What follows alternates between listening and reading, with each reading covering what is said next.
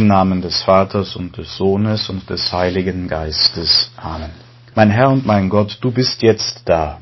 Du siehst und hörst mich, du hast Zeit für mich, und ich nehme mir jetzt Zeit für das Gespräch mit dir. Ich bete dich an, du Gott, mein Schöpfer, du der einzig wahre Gott, der Vater und der Sohn und der Heilige Geist. Jesus, hilf mir bitte, diese Zeit des Gesprächs mit dir, diese Zeit des Gebetes so zu gestalten, dass sie positiv ausstrahlt in diesen Tag. Maria, meine Mutter im Himmel, heiliger Josef, mein heiliger Schutzengel, bittet für mich. Jesus, du weißt, es gibt ein Sprichwort, der Anfang geht immer mit. Das kenne ich zum Beispiel von meiner Schulzeit. Der erste Schultag war auch deswegen so wichtig, weil die Erinnerung an ihn irgendwie am Beginn jeden Schultags, zumindest auf dem Grund des Bewusstseins da war. Die Schule ist ein Ort, wo ich gemeinsam mit anderen Dinge lerne, die ich sonst so kaum lernen würde. Die Lehrer meinen es grundsätzlich gut und es gibt bestimmte Regeln, an die wir uns halten, damit die Gemeinschaft hier funktioniert. Der Anfang geht immer mit. Das gilt dann auch für die ganz großen Lebensentscheidungen. Wenn ich als Priester die heilige Messe feiere, dann hilft mir das Wort, das uns unser Weihebischof mitgegeben hat, sicut prima, sicut ultima, sicut unica. Feiere die heilige Messe, als wäre sie deine erste, deine letzte und die einzige. Die erste heilige Messe geht auch immer mit. Wenn frisch verheiratete Eheleute gemeinsam die heilige Kommunion empfangen, dann kann jede weitere heilige Kommunion sie an diesen Tag ihrer Eheschließung erinnern. Auch bei dir, Jesus, in deinem Leben gibt es das. Der Anfang geht immer mit. Am Anfang deines Kommens steht Maria. Maria ist diejenige, bei der dein Vater, du und der Heilige Geist, der eine Gott, neu angesetzt hat, als deine Menschwerdung und damit die Umsetzung des großen Unternehmens namens Erlösung begann. Maria gehört zu deiner Geschichte und zu deiner Person, Jesus, unauflöslich dazu. Darum gehört Maria unauflöslich zum christlichen Glauben und zum Leben der Kirche, und zwar nicht nur hier und da oder dann und wann, sondern Maria gehört immer dazu, vom Anfang bis zum Ende. Das wird allerdings nicht von allen Christen und de facto auch nicht von allen Katholiken so gesehen.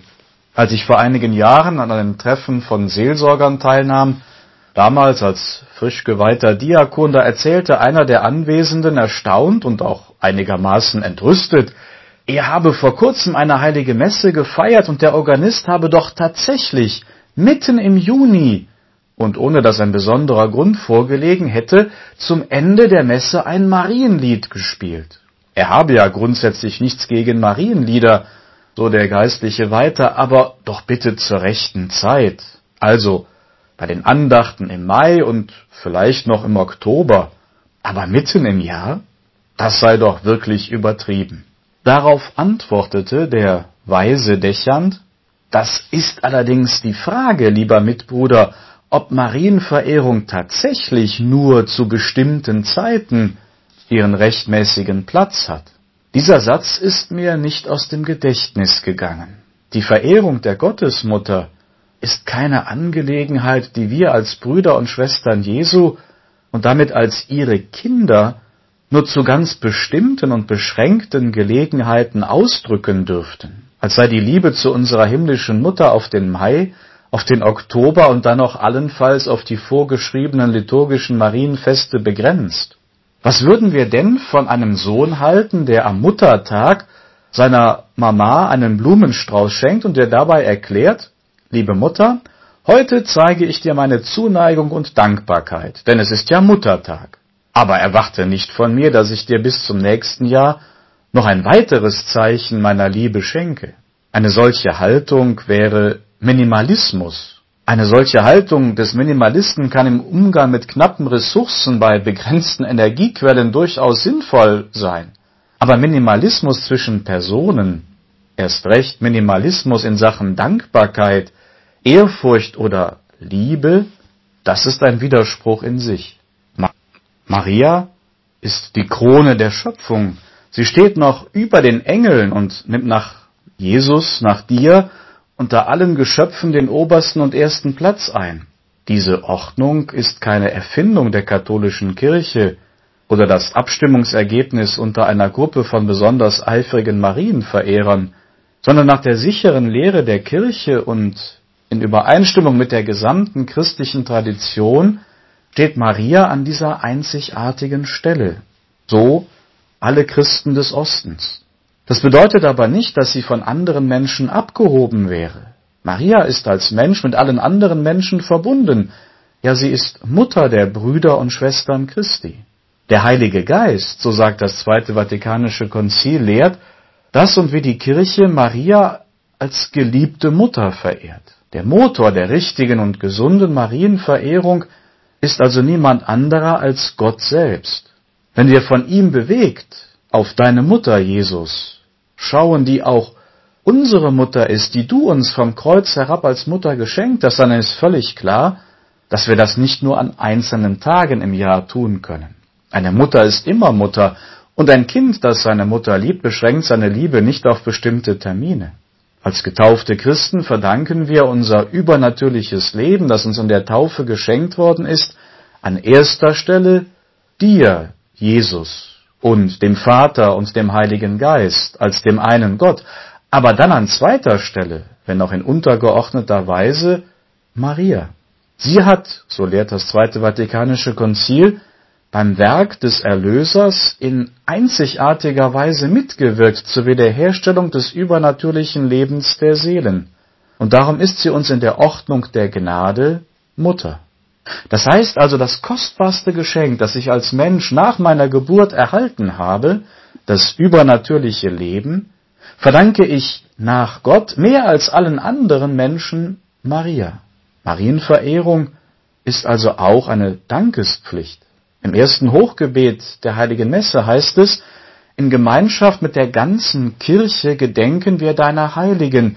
Wir ehren vor allem Maria, die glorreiche, allzeit jungfräuliche Mutter unseres Herrn und Gottes Jesus Christus. In diesem sehr alten, bis ins vierte Jahrhundert zurückreichende Gebet und in allen anderen von der Kirche anerkannten Hochgebeten kommt Maria vor, und zwar an der ersten Stelle der Heiligen. Das trifft auch auf die entsprechenden Gebete in den ostkirchlichen Liturgietraditionen zu, also bei den Orthodoxen und den orientalischen Christen. Immer gehört Maria in der Feier der heiligen Eucharistie an die erste Stelle der Heiligen.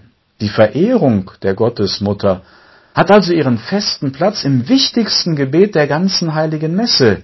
Und das alleine zeigt schon, Marienverehrung gehört zum Grundbestand und zum Kern christlicher Frömmigkeit. Ohne die Marienverehrung fehlt etwas Wesentliches im christlichen und kirchlichen Leben.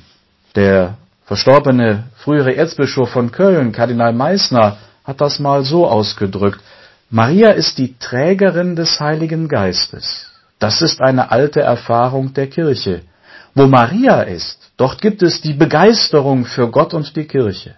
Wo man dagegen mit Maria nichts mehr anzufangen weiß, da schwindet die Begeisterung. Da gibt es oftmals keine geistlichen Berufungen mehr, und Geistliche ziehen nicht selten ihre geistliche Kleidung aus.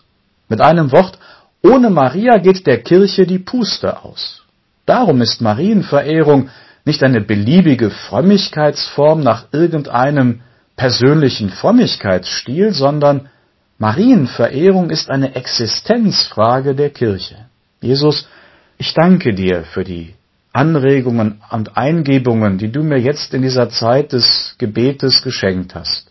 Ich bitte dich um die Gnade, um deine Hilfe, sie heute in diesem Tag zu verwirklichen. Heilige Maria, meine Mutter, bitte für mich. Amen.